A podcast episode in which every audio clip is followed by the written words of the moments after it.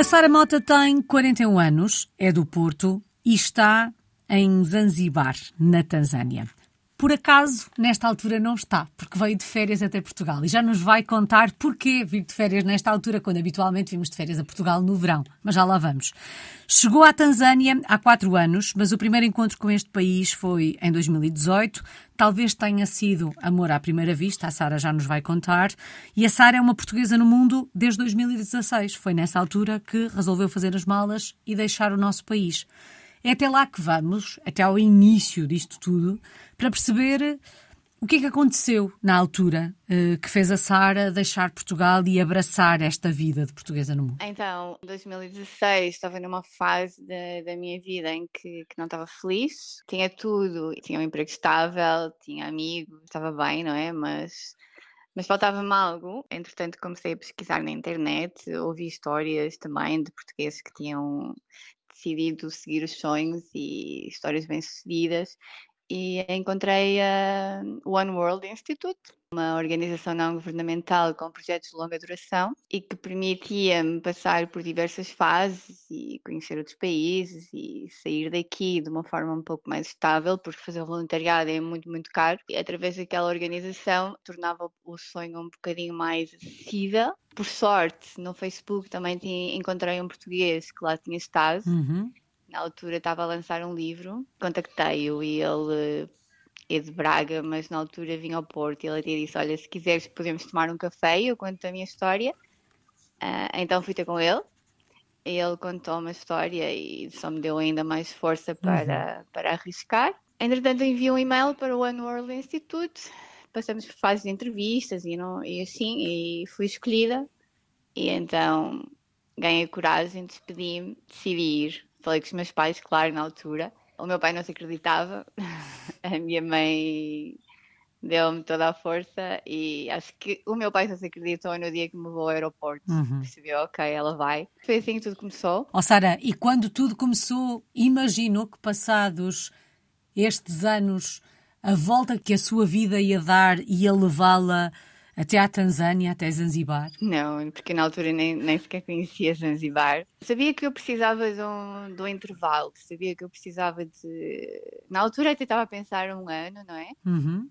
Mas depois, ok, aquele era dois anos e eu decidi arriscar, mas nunca, nunca pensei que, que ia ficar em Zanzibar e começar uma vida nova tão longe. Sempre tive o sonho de Bali, por acaso. Uhum queria muito, tinha aquelas expectativas, aquele sonho de viver em Bali, de ter o meu hostel e porque sempre quis viver na praia, sempre foi um sonho de pequenina, sempre disse que era mulher de um amor e uma cabana, que não precisava de muito para ser feliz. Aliás, eu nem queria ter filhos, e, uh, e, sempre foi assim, por isso eu já tinha aquele bichinho que me fazia querer morar num, num sítio tropical, digamos, numa ilha. Portanto, de alguma forma, a ideia da experiência internacional, ainda que pensada neste formato de um amor e uma cabana, uma casa na praia, sempre existiu. Sempre existiu.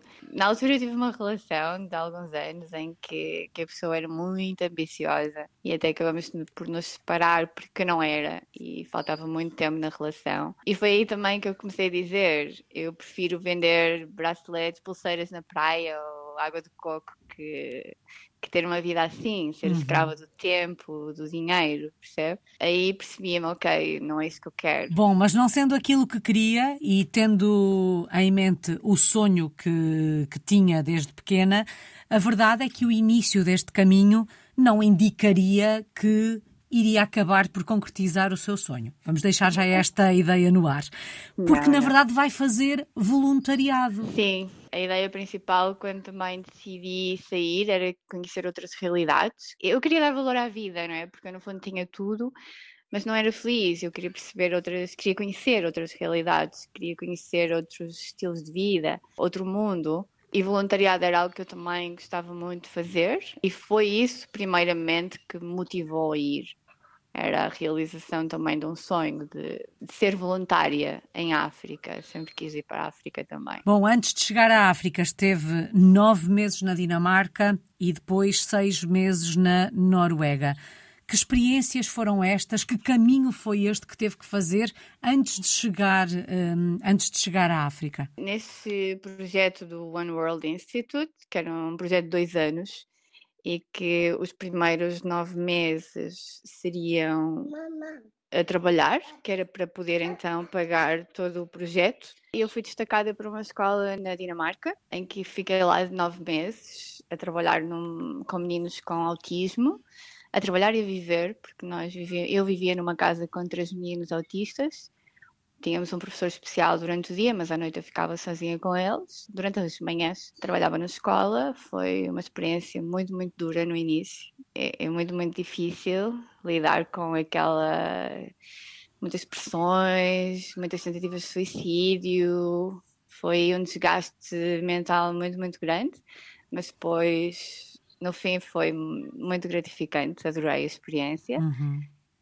Terminada essa fase, fui para a Noruega, porque era onde era a escola de organização, onde todos os voluntários se, se encontram. Nós éramos nove na minha equipa, onde aprendemos um pouco da realidade que íamos encontrar em África, da cultura, da religião, as doenças, os desafios. Durante esses seis meses lá tivemos a oportunidade também de viajar. Eu ainda fui à Alemanha, tivemos uma semana na Alemanha também a fazer voluntariado. Tivemos três semanas na, na Palestina, num campo de refugiados no West Bank. Todos os dias tínhamos tiros, bombas. Foi assim uma experiência também muito, muito forte. Tive a oportunidade também de conhecer a Geórgia. Chegamos até perto do Cazaquistão. Depois, entretanto, também fui à República Checa, fui à Polónia. E terminados esses seis meses, nós tínhamos então três meses onde podíamos nós próprios organizar a nossa viagem, ir onde quiséssemos, tentar sempre levar para, um, para o voluntariado, não é? tentar arranjar. Ou seja, a ideia sempre foi, quando viajássemos, conhecermos a realidade que se passa no país, porque isso era a única coisa que eles nos pediam. E aí eu fui diretamente para a Indonésia, porque eu queria muito ir a Bali. Uhum. Fui de Jakarta até, até Bali, nós viajamos low cost. Sempre que encontramos num país, a ideia é mochila às costas e, e vamos à descoberta. Fiquei em casas de famílias lá, no, no, às vezes ficava em hostels, mas outras vezes tentávamos sempre couchsurfing. Era essa a ideia, conhecer as realidades, conhecer as pessoas, as culturas. E pronto, e quando cheguei a Bali, já passado umas duas e meia, três semanas, não sei, estar na Indonésia, foi assim uma desilusão muito grande. Não me identifiquei minimamente com O sonho Bali. caiu por terra. Sim. Não gostei, não, não, não, senti, não senti que era ali, senti, ou seja, também as minhas expectativas eram muito grandes e nós sabemos o que é que acontece quando as expectativas uhum. são grandes. Era muito sujo, não havia aquela aquela energia que eu estava à espera. As praias eram. Também estava numa altura de chuvas, porque eu chego a Bali já em janeiro estava numa altura de mais chuvas e, e pronto, foi aquela desilusão. E pensei, ok, agora estou perdida outra vez. Fui para as Filipinas. Filipinas fui sozinha. Em Bali estava com dois colegas. Na Indonésia estava com dois colegas. Nas Filipinas fui, fui sozinha. Acho que foi a primeira vez que viajei sozinha. E adorei. Se não tivesse ter ido para, para a Zâmbia, hoje estava nas Filipinas. Já tinha tudo organizado para ficar lá. Bom, mas a verdade ah. é que o destino era a Zâmbia, porque era, era parte daquele projeto uh, de voluntariado Sim. e foi fazer este voluntariado à, à Zâmbia. Que projeto foi este, uh, Sara? Olha, eu escolhi um projeto com crianças, estive numa escola de, de meninos de rua, meninos órfãos, que eram tirados da rua por um, um orfanato em Lusaka, na capital, de um polaco que já tem um orfanato há muitos, muitos anos. Ele retirava os meninos da rua, deixava-os no orfanato por um ano, onde lhe dava algumas bases de, de escola, de inglês, de matemática, e depois então iam para a escola onde nós estávamos. Começavam a escola no, no sétimo ano, porque quando nós estávamos era do sétimo ao nono ano e pronto, eu estive lá como ajudante de matemática, sempre gostei muito de matemática, sempre foi a minha área, e eu dava apoio às aulas de matemática e, e fora de aulas, atividades que pudéssemos fazer. Na altura nós éramos três voluntários, uma dinamarquesa e um húngaro, e decidimos ter também o nosso projeto próprio, e acabamos por com família e amigos, acabamos por conseguir construir uma pré-escola lá na vila. Angariamos dinheiro suficiente e construímos uma bomba d'água dentro do projeto onde estávamos. E na vila construímos uma pré-escola, uhum. que chamamos One World Preschool. Foi muito, muito, muito bonito. Acho que foram os seis meses mais bonitos da minha vida. Até hoje ainda ajudo dois meninos lá, porque a escola só patrocina até o nono ano e juntamente com um professor lá acabei por eh, ajudar dois meninos até o décimo segundo e agora estão em processo de, de recrutamento uhum. para a universidade e tão bom só porque estamos a falar de pequenos valores que aqui para nós é 50, 60 euros, uhum. 3 em 3 meses, que é nada, e faz uma diferença muito grande na lá. vida destas crianças. É neste caminho que faz que se dá o encontro com Zanzibar, já lá uhum. vamos. Uhum uh, eh, 2018, mas gostava de saber como é que, num caminho como aquele que fez até chegar à Zâmbia, passou por tantos países, havia um objetivo concreto. Como é que fica a adaptação do eu Sara? Tendo em conta até as circunstâncias, as circunstâncias que a rodeavam. A Sara falava há pouco da experiência na Dinamarca, na escola, com meninos autistas. Como é que fica a nossa integração naquela sociedade, naquele país onde estamos? Fica para segundo plano? Acho que sim, eu, eu acho que também nós, como seres humanos, acabamos por nos adaptar tão fácil. Eu acho, na minha opinião, que acaba por ser muito mais fácil nos adaptarmos e integrarmos em sociedades mais pobres, em países menos desenvolvidos, porque as pessoas são. ensinam-nos tanto, sabe? Uhum. Há, há, tanto que aprender com eles, são tão felizes com tão pouco, a vida é tão mais simples, somos tão, mas tão bem recebidos que a integração e, e adaptação acaba por ser muito, muito fácil. E o que fica difícil é ter que partir, porque é como se estivéssemos em casa, especialmente pelas pessoas. A forma como nos recebem, a curiosidade de saber quem somos, como vivemos e como é que é no teu país. E há tantas, tantas perguntas há tanta, tanta curiosidade que eu acho que a adaptação e, e acabamos por descobrir que conseguimos mesmo nos adaptar muito, muito fácil. Eu acho que a vantagem é, calhar, por exemplo, eu passei no Dubai também, entretanto, nestes dois anos, e foi muito difícil me adaptar lá. Tinha, tinha estado dois anos em África, uhum. as minhas patilhas estavam todas rotas, a minha roupa estava mais negra que sei lá o quê. E foi muito mais difícil me conseguir adaptar aí do que propriamente na Zâmbia, ou onde quer que fosse. Porque é muito, muito fácil. Especialmente quando tens o coração aberto, quando estás onde queres estar quando uhum. estás a fazer o que queres fazer, acaba por ser muito, muito fácil. Destes países por onde passou, algum deixou uma marca particular? Há pouco falava dos melhores seis meses da sua vida. Ou cada experiência acaba por deixar uma marca à sua maneira, Sara? Sim, cada experiência tem, deixa uma marca. A Zâmbia foram seis meses e ainda acaba por ser muito tempo, cria-se muitas ligações ouvimos muitas histórias dos meninos que nos partiram o coração e que. Mas pronto, foi um lugar muito especial. Foi um lugar muito especial e quis ter voltado, mas a pandemia não deixou na uhum. altura. Hoje, se voltar, os meus meninos já não estão lá, por isso já vai faltar qualquer coisa. A Palestina marcou-me imenso pela impotência de não poder fazer nada, de ver uh, o que acontecia dentro do campo de refugiados. Despertou uma revolta muito grande, foi muito duro, mas acho que valeu a pena. E uh, a Dinamarca também foi um lugar muito especial para mim. Foi os três primeiros meses foi muito desgastante, mas depois também foi muito bonito ver a recompensa do, do tempo, das horas, das depressões que eu também tive, das noites mal dormidas, porque não conseguia saber lidar com aquilo no início. E depois acabar com os meninos a, a verem ter comigo, né? Eu vivia com um autista que ele nem sequer olhava para mim, olhava, ele não tinha estava fechado no quarto o dia inteiro e no fim ele já ia comigo ao supermercado, já já íamos à praia, porque nós vivíamos numa costa da Dinamarca, já tínhamos um passeio diário, tudo isso torna a experiência muito, muito interessante e, e marca-nos, claro. Sem dúvida, experiências e tanto. Como é que é com a questão da língua?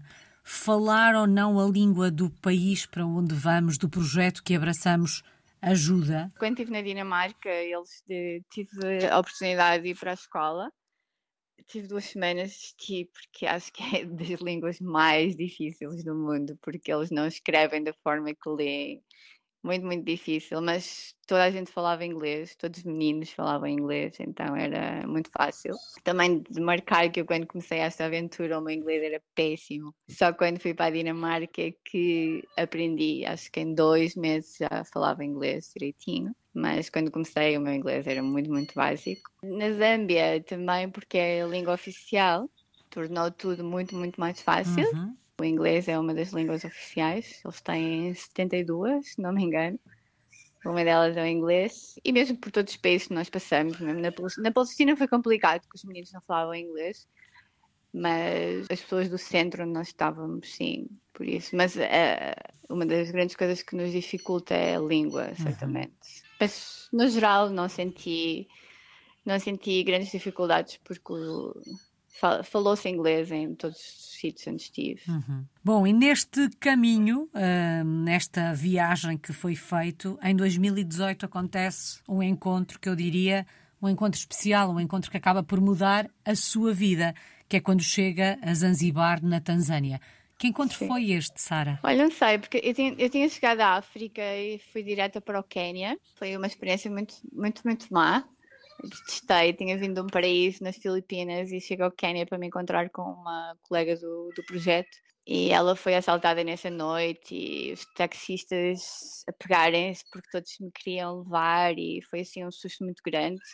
Tivemos dois dias no Quênia e fugimos para a Tanzânia porque dissemos, ok, não queremos estar aqui, não nos sentimos minimamente seguras, as pessoas não forem simpáticas. Mas eu digo sempre também que isto é a minha experiência Há muita gente foi ao Quênia e adorou, mas nós não tivemos essa boa experiência, então decidimos fugir para a Tanzânia ao fim de dois dias e adorei a Tanzânia já. Ou seja, já havia ali um sinal que as coisas tinham mudado e que a Tanzânia é muito, muito bonita. Fizemos um, um safari, que acho que é uma das experiências também que quem tiver a oportunidade de fazer. E foi ela que me convenceu a ir para Zanzibar, eu não queria e ela convenceu-me aí porque no, era, acabou por ser o ponto de encontro de todos os voluntários, dos nove voluntários que, estávamos na, que íamos para a Zâmbia. E pronto, eu acabei por aceitar. Vi no mapa onde é que era, porque não, o que é que era Zanzibar, uhum. não sabia, não fazia ideia, porque o meu plano era viajar só pela Tanzânia, queria muito conhecer a costa da Tanzânia, que, era, que é muito bonita. Pensei, ok, são duas horas de, de barco. Também, se alguma coisa não correr bem, eu apanho o barco de volta e sigo a minha viagem. E pronto, chegamos a Zanzibar assim ao final da tarde, com um pôr do sol lindíssimo. Ficamos também em casa de um, de um rapaz lá, fizemos couchsurfing outra vez. Ele levou-nos à praia, onde toda a gente com música, a dançar, um pôr do sol fantástico, os miúdos a saltar, de fazer saltos para o mar. Foi assim uma coisa Pronto, foi amor à primeira vista. E é nesse momento que decide que quer que a sua vida passe por Zanzibar? Não, não foi automaticamente. Nós ainda estávamos na cidade, estávamos em Stone Town. Depois, passado dois dias, viemos para o sul da ilha, para Jambiani. Eu não gostei de Jambiani. Eu não gostei do facto de estar numa casa com nove pessoas e para decidir onde vamos jantar ou o que é que vamos jantar, aquilo era uma confusão eu que estava habituada a viajar sozinha. E então, ao fim de dois dias lá, também decidi: ok, eu quero conhecer o resto da ilha, não quero ficar aqui, por isso eu vou. E entretanto, fui para Padje, que é a vila. Comecei em Padje, na Vila Lago, que é Antoas. Uhum. E sim, conheci, conheci muita gente lá, diverti-me imenso e percebi que, que era um lugar especial e que possivelmente seria a hipótese depois de Bali. Entretanto, fui, viajei pelo norte da ilha, ainda fui ao norte da ilha, conheci a ilha toda, mas Paji ficou no, no, meu coração. E em que momento é que decide que vai regressar a, a Zanzibar? Assim, não, não, não ficou muito, muito decidido, porque, porque, o meu objetivo principal era ir para a Zâmbia, não é? E, então não, não, não quis lá ficar e uhum. fui para a Zâmbia. Entretanto, foi depois do projeto em que nós, em que eu ainda tinha seis semanas antes do meu voo volta à Noruega e não consegui ir a Moçambique porque estava com, tinha uma conflitos internos no norte. E então, ok, estou aqui na Tanzânia, não consigo ir para Moçambique, vou voltar a Zanzibar. E pronto, eu voltei para Zanzibar. E foi então que tudo aconteceu. Percebi, ok, estou aqui seis semanas, posso procurar o que fazer. Na altura queria, pensei primeiro, ok, vou falar com malta de hotéis e de restaurantes, uh, ver se há alguma oportunidade. E foi depois então que um, que um amigo lá, que, que é professor de kitesurfing, me disse, mas então por que não abres a tua escola de kitesurf? Ah, mas eu não, não percebo nada disso, não é? Para abrir uma escola nós precisamos de um sítio, precisa ser na praia. E ele, ok, vamos tentar. E, disse, ok, vamos lá procurar. Entretanto, ele falou com os locais lá, né? Porque aquilo é tudo de boca a boca. Nem dois dias alguém me disse, ok, há um lugar na praia, é um lugar pequenino, são 15 metros, 15 por 15, e pertencia a um senhor já muito velhinho, que hoje já não, não, que hoje já não está connosco. E pronto, era o lugar perfeito, e, e na altura fomos falar com o, o senhor, e ele... E disse-lhe ele que, que a minha vida não estava nada decidida, que nem sequer tinha ainda dinheiro para, para começar. E ele disse então que, que eu podia lhe dar um sinal e que, e que ele aguardava, que esperava. Era um senhor muito respeitado lá na ilha, um senhor já com muito, muita idade. Pronto, chamamos o Sherra, que é o chefe da vila, e escrevemos um documento, ele dava, estava-lhe a dar mil dólares como sinal. Ele não sabia assinar, assinou tipo, com um carimbo com o dedo. Uau! E, e, aquele documento foi o que foi válido para fechar o negócio, digamos. Foi entretanto que tudo começou e eu pensei, ok, vai-se realizar, mas falta uma parte importante, não é? Eu preciso ter dinheiro para voltar e abrir uma escola de kites. Eh, o equipamento ainda é caro. Uhum. Claro, comecei devagarinho, comecei com cinco, cinco kites. Hoje tenho mais, mas na altura foi foi devagarinho. Bom, mas até concretizar, como dizia a Sara, era preciso arranjar dinheiro. Portanto, foi preciso ir fazer mais uma experiência fora do nosso país. Foi. Entretanto, eu volto para a Noruega e na Noruega percebi eu, eu quero mesmo, mesmo ir. Por sorte, tinha uma amiga que tinha começado na Suíça, mandei-lhe um, uma mensagem pelo Messenger e disse-lhe: André, eu preciso de arranjar emprego rápido. Contei-lhe a história e ela falou com a supervisora e disse que eu teria então que, que ir já. E eu já, já não posso, porque pelo menos eu tenho que ir visitar os meus pais, já não via um ano e tal. Uhum. E estávamos em dezembro, a altura muito perto do Natal ok, eles deram-me três dias para vir a Portugal e ir para a Suíça, foi o que fiz, porque estava a começar a época de inverno na Suíça. Eu vim a Portugal, contei a história aos meus pais, fiz a mala e fui para a Suíça. O que é que os seus pais lhe disseram nessa altura, quando lhes disse Bom, Engraçado tomei uma decisão na minha vida e este é o caminho que eu quero seguir. A minha mãe disse-me que já sabia, porque ela sempre ouviu histórias que a África ou se ama ou se odeia. Uhum. Isso se ama, nunca mais se esquece. E ela disse que sabia porque sentiu na maneira que eu falava. Ou seja, não tinha sido uma surpresa. Uhum. O meu pai nunca se acreditou sequer que eu iria em 2016. Acho que, que até me ver lá ou até chegar lá e me visitar é que ele percebeu que, que eu tinha feito isso. Mas a minha mãe, as, as mães são mães, não é? E ela já sabia, ela já sentia. Por isso tive o apoio total e lembro uhum. que os meus pais foram me levar ao aeroporto quando eu fui para a Tanzânia e disseram-me que se as coisas não corressem bem, que eles estavam ali, que o meu pilar eram eles e que eles estavam cá para me receber. Isso é a melhor bagagem que se pode levar. Sim, sim, jamais esqueço. Bom, e a verdade é que depois de passar uh, pela Suíça, não sei quanto tempo é que teve na Suíça, uh, mas uh, teve tempo suficiente para pelo menos dar então o pontapé de saída neste projeto Sim. em Zanzibar? Tive cerca de, de, quatro meses, quatro meses é alguma coisa, mas foram os piores quatro meses da minha vida. Foi trabalhar e dormir, trabalhar e dormir. Chorei muitas vezes, confesso. Mas tinha um objetivo em mente e, e foi isso que me deu força. Não, não é fácil trabalhar na Suíça e não é fácil depois de toda a minha experiência. Uhum passar por esses quatro meses, né, com toda a liberdade do mundo, a viver um, um sonho, né, e depois. Mas pronto, eu sabia que era um período curto, sabia que, que havia uma razão e, e consegui. Bom, e então em 2019 está na hora de dar início a este Sim. projeto e mudar-se para Zanzibar. Entretanto, venho da Suíça a Portugal, compro o equipamento mínimo e vou. Depois, em 1 de junho de 2019, abrimos a escola. Estamos a falar de uma escola em folhas de banana e de coco. Uma coisa assim muito, muito simples. Hoje está diferente já remodelei este ano, aliás, antes de, de, vir embora, de vir a Portugal agora de férias, remodelei um bocadinho a escola, mas durante quatro anos foi uma escola de banana e, e coco. Oh, Sara, e quando lá chegou, aquele papel assinado uns meses Sim. antes continuava válido? Continuava, continuava. Tenho muito a agradecer a esse senhor, que acho que, que sem ele não, isto nunca teria começado. Zanzibar também é muito especial por isso, pelas pessoas e ainda há gente de muito bom coração e eu confiei nele, ele confiou em mim, acho uhum. que e hoje em dia o meu sócio é o neto dele e dou emprego a algumas pessoas da família dele por muito, muito respeito que tenho por ele. Entretanto, eu vou, volto em junho e o senhor faleceu em agosto, mas até hoje digo que se hoje estou lá, foi ele que me abriu a porta. Como é que é o início desta história? Como é que começa a escrever esta história em Zanzibar?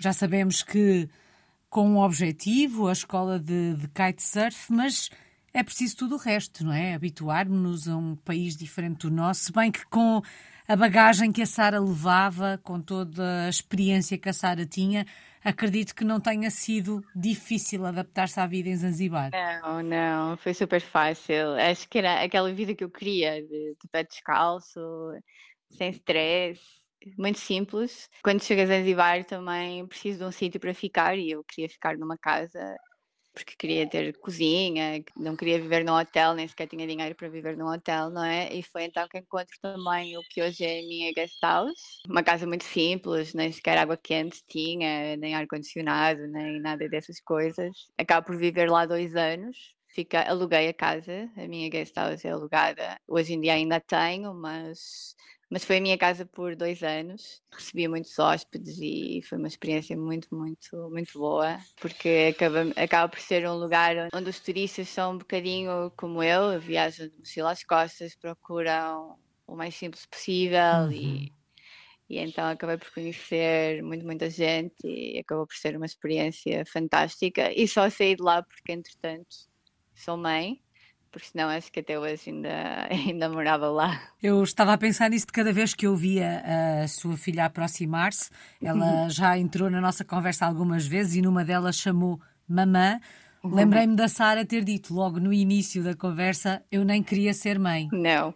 A Naima nasce no, no Covid, não é? é? Porque a pandemia também passou por Zanzibar, não muito tempo, foram apenas alguns meses. E pronto, eu conheço o pai da Naima, o Salom, meu marido. Nós conhecemos em março de 2020 e dois meses depois eu estou grávida e, e foi assim um choque muito, muito grande. E estou grávida no meio da pandemia, a ilha está fechada, ninguém sabe o que, é que vai acontecer. Não foram momentos fáceis, uhum. mas longe da família, não podia sair dali, ninguém podia vir. Não começou da melhor maneira, mas hoje é, hoje é o melhor da vida. Foi assim uma coisa muito rápida, a vida mudou muito, muito rápido. Por isso é que se costuma dizer: não faças eh, planos para a vida, senão vais estragar os planos que a vida tem para ti. Exatamente. Sara, eh, como é que são as pessoas em, em Zanzibar?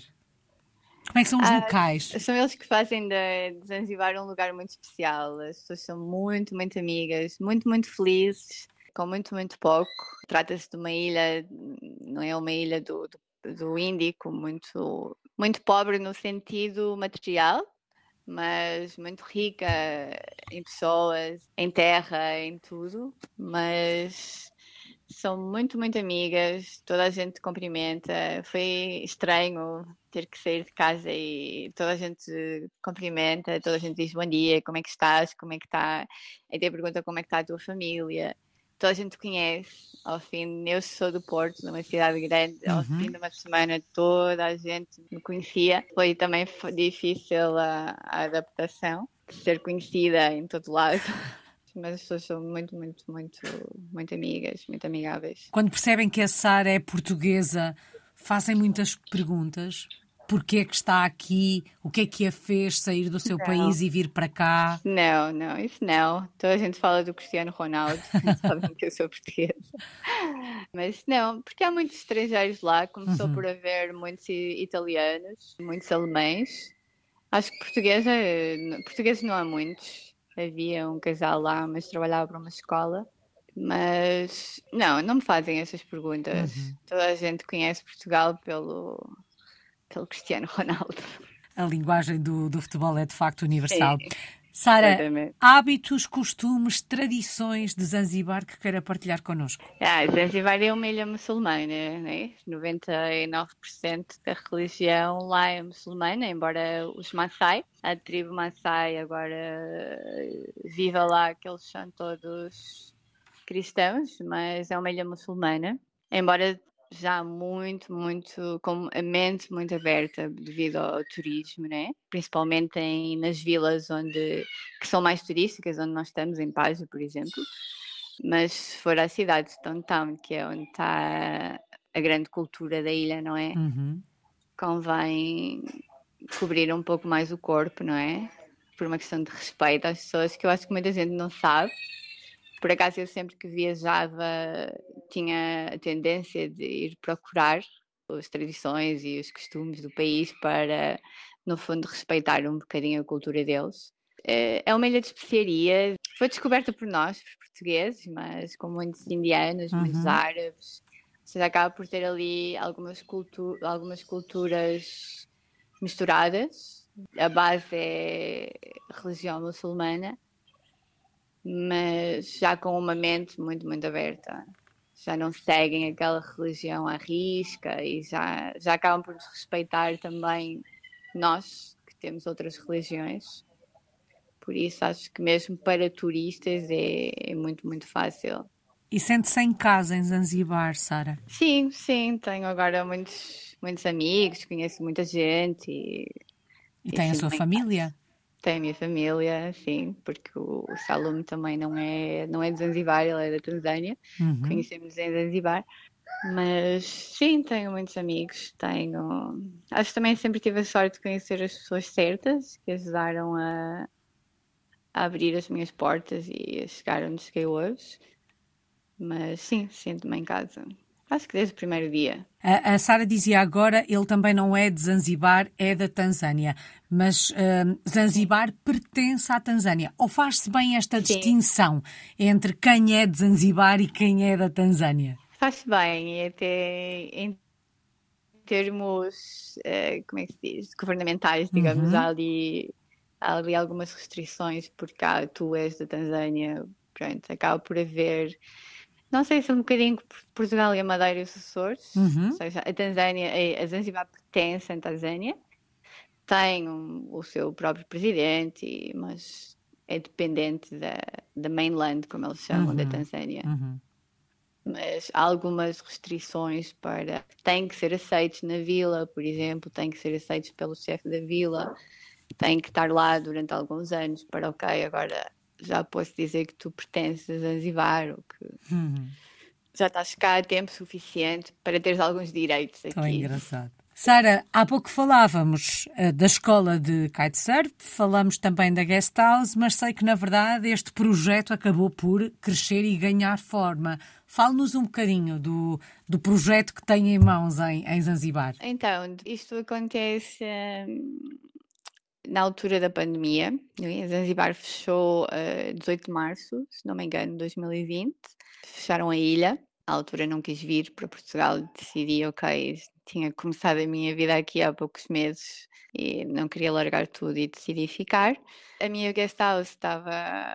Eu tinha lá ainda dois turistas, se não me engano, que também quiseram ficar.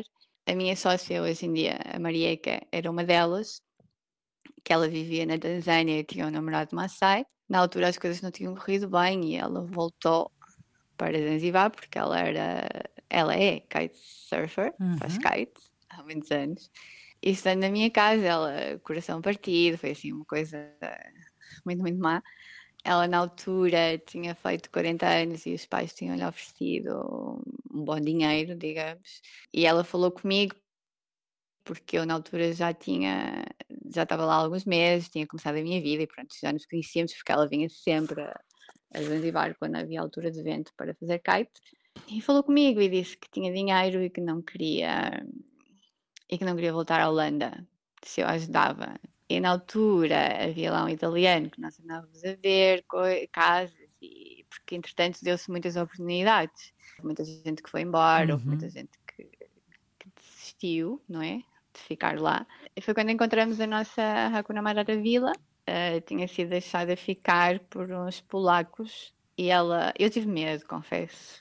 Eu pensei, como é que vamos ficar com o negócio agora quando está tudo fechado, né? não há turistas, ninguém sabe o que é que está a acontecer no mundo. E, e na altura ela disse: Ah, mas também se não for agora, não vai ser nunca mais. E isto não vai durar para sempre. Por isso tem que se arriscar, não é? São Uhum. riscos que se tomam.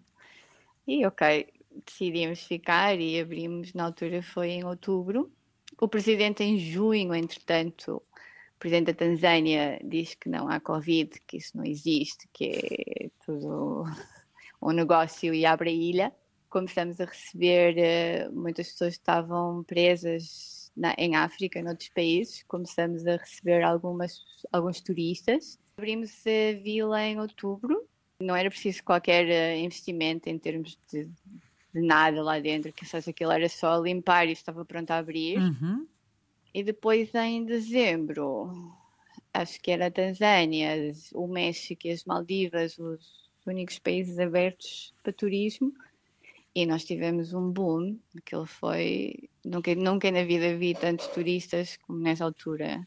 Preços muito altos, tudo esgotado. Durante quatro meses foi, foi uma loucura em Zanzibar e, e fizemos dinheiro suficiente para investir noutro projeto que também já nos tinham falado e andávamos ali a aliciar um bocadinho e pronto, decidimos arriscar na nossa Hakuna Matata Boutique que abre em abril de 2021. Não se ficaram por aqui. Não, e depois havia um outro hotel a acabar de ser construído, que hoje é o nosso Frangipane.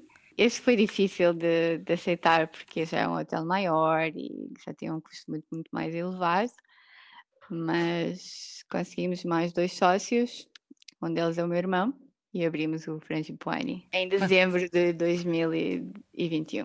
Se lhe tivessem dito que hum, depois da, da escola de kitesurf o caminho ia ser este e de Não. alguma forma ia ter um projeto com esta dimensão, acreditaria? Não, não, não. Até porque acabei por me tornar naquilo que não queria, né? Porque agora há Uhum. pouco tempo tenho, tenho para mim. Agora há, há muito, muito trabalho. Portanto, deixou de ser aquela, aquela ideia romântica do, do amor e uma cabana na praia. Exatamente. Mas pronto, estou feliz e, e também ajudo muita gente lá e pronto, também é importante, não é? Uhum. Porquê a Hakuna Matata? Como nome deste, destes projetos? Porque é o estilo de vida e é uma das palavras mais utilizadas em Zanzibar. O Hakuna Matata, que significa sem problemas. E é assim que a vida deve ser. Hakuna Matata, sem problemas. Bom, já falamos aqui da, da filhota numa ou noutra vez da, da nossa conversa. Ela está a crescer longe de Portugal, mas Portugal é o país da mãe. Como é que vai fazer no que toca à passagem de testemunho? A este ensinar daquilo que é ser português? Eu sei que ela ainda é muito pequenina, mas é, hum, é um objetivo Não sei, seu. já, não sei, não sei.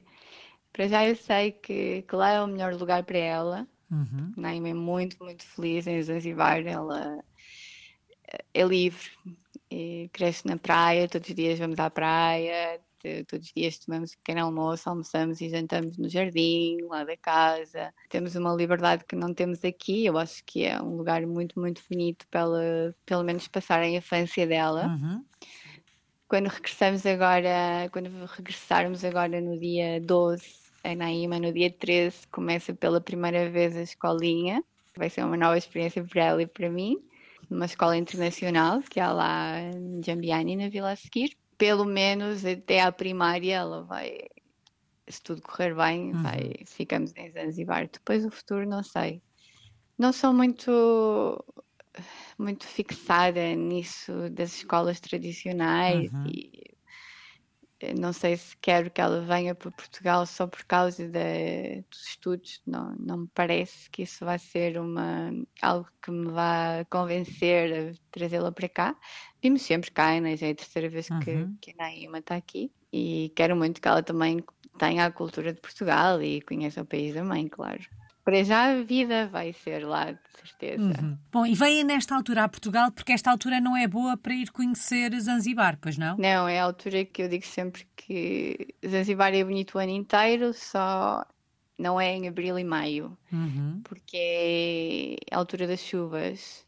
Uh, não tem chovido assim tanto como no primeiro ano que eu lá estive, mas sim, tem, tem a possibilidade de chover e quando chove, chove muito e pode chover o dia inteiro e são chuvas muito, muito fortes, tornam as vilas alagadas de água e é propício também para outras doenças, não é?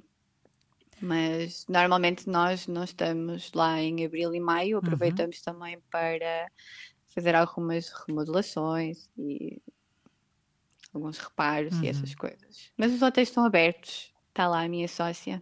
Bom, mas se fôssemos agora em junho, tendo em conta que a Sara vai regressar, o que é que tínhamos mesmo que conhecer em Zanzibar? Para além do projeto Hakuna Matata, o que é que tínhamos que ver na ilha? Onde é que nos levava, Sara? Há vários sítios lá para conhecer. Muito pertinho temos a Josani Forest, que é a floresta dos macacos, chamados macacos vermelhos, que já só existem em Zanzibar. Temos ilhas, pequeninas ilhas com bancos de areia onde se faz snorkeling, que são muito, muito bonitas e também com churrascos de marisco no, no meio do Oceano Índico. Stone Town, acho que é, não, digamos, a capital de Zanzibar, mas é, é muito, muito importante. Eu digo a toda a gente que vai a Zanzibar que pelo menos um dia merece uma visita onde está a cultura, os mercados, a confusão, os carros, as motas, as bicicletas, o, o caos, uhum. mas vale, vale muito a pena. Depois também há quem gostar de esportes, tem o kitesurfing, o Paji é muito, muito famoso a nível mundial por, pelo kitesurfing. Depois há grutas, há grutas também muito, muito bonitas em, lá em Paje. Também há possibilidade, quem gostar de mergulho, Zanzibar também tem, tem mergulho, é muito bonito debaixo do mar. Tem eventos de música, músicas africanas, em muitos hotéis à noite, há eventos, há, não sei, há muito, há muito para fazer. Sim, especialmente só, estamos a falar só em termos de praia, não é? Uhum. E para comer, o que é que se come em Zanzibar? O caril é muito famoso. Zanzibar é a ilha das especiarias. Uhum. É o caril de peixe, o caril de frango, depois biryani com arroz com muitas especiarias, o pilau também, que é um arroz com canela e com uh, cardamom, o peixe, né? O atum lá é uhum. é maravilhoso. Come-se muito, muito, muito bem em Zanzibar. Depois, em Padre, aquilo desenvolveu bastante. Há muitos restaurantes internacionais, há muitos italianos, asiáticos, fast food, também temos já bolos também da Itália. Uhum. É, há muita, muita variedade.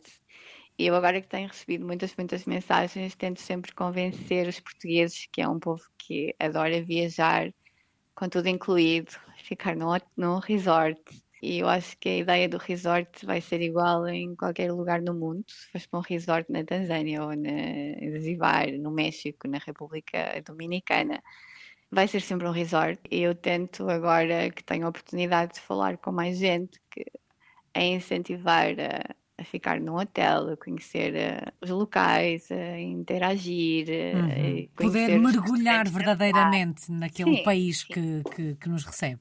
Sim, porque é uma ilha muito, muito segura, é uma ilha muito, muito pacífica e, e uma das coisas que o que existe em Zanzibar e que não existe em muitos lugares é que, por exemplo, os meus hotéis são todos na, na segunda linha da praia e, e estão todos juntos com, com as pessoas que moram lá nós saímos do hotel e a casa em frente é de um local. Uhum. Ou seja, nós estamos inseridos dentro da comunidade. Da, da, comunidade, exatamente. Isso torna as pessoas que viajam e que têm essa oportunidade torna a, a viagem muito mais especial e vais uhum. para casa com com o coração com coisas que não terias se tivesses ficado no resort. Sem dúvida. Há pouco não lhe perguntei, mas ficou só a faltar, apesar de termos feito referência ao Hakuna Matata, uh, ficou só a faltar de que forma é que quem nos ouve e possa ter ficado curioso sobre este projeto da Sara uh, em Zanzibar,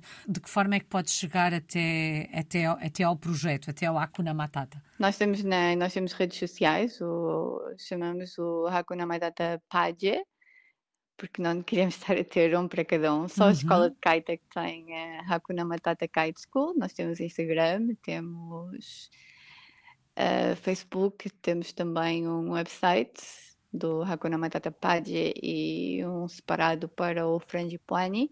Temos, e normalmente as pessoas também podem me contactar através do meu Instagram, eu respondo a todas as mensagens. Uhum. Ficam aqui essas, essas dicas então para quem quiser conhecer um bocadinho melhor este projeto. Bom, a vida de portuguesa no mundo da, da Sara começou lá atrás, em 2016. Longe estaria a Sara, apesar do sonho do amor e uma cabana na praia, uh, mas certamente estaria longe de imaginar que este caminho a levaria até, até Zanzibar. O que é que esta experiência lhe ensinou? Porque, na verdade, são tantas e tantas as experiências que vivem nestes últimos anos. Eu acho que quando nós queremos muito, nós conseguimos. E, e também acredito muito no, no que tem que ser. E se tiver que ser, vai ser. Sei lá, eu só segui, segui o meu coração, mais nada. E, e tive muita sorte também. Eu costumo dizer a muita gente que, que no fundo também tive muito, muita sorte. Tive muita sorte de conhecer as pessoas certas, tive muita sorte na altura que comecei. Hoje em dia é muito mais difícil, uhum. não é? Tive sorte nisso, mas pronto, se calhar também eu merecia. Acho que também sou uma pessoa do bem. Não quero estar a ser convencida. Mas... A Sara, a determinada altura, dizia, de alguma forma, não sei se foi estas as palavras que utilizou, mas dizia que a Sara tinha tudo e de alguma forma queria encontrar um sentido uh, para a sua tristeza, um sentido para a vida. Sim. Encontrou? Encontrei, sem dúvida. Encontrei. Encontrei. Hoje sinto que hoje sinto que tenho tudo. Tudo mesmo. Claro que, que há desafios, uhum. não é? Uhum. Claro que não vivo num mundo cor-de-rosa. Claro que há que há momentos menos bons, que, mas faz parte, não é? Aqui uhum. ou em qualquer outro lugar. É claro que também tive algum, algumas dificuldades. Passei por alguns momentos menos bons lá, mas que ultrapassei e que, e que ainda continua a fazer sentido. Ainda é, é o que eu quero por isso, sim. A Sara está a terminar as férias em Portugal. Acredito que tenha aproveitado para matar saudades. De que é que sente falta do nosso país quando está em Zanzibar? É da comida. da comida. Sinto muita falta da comida.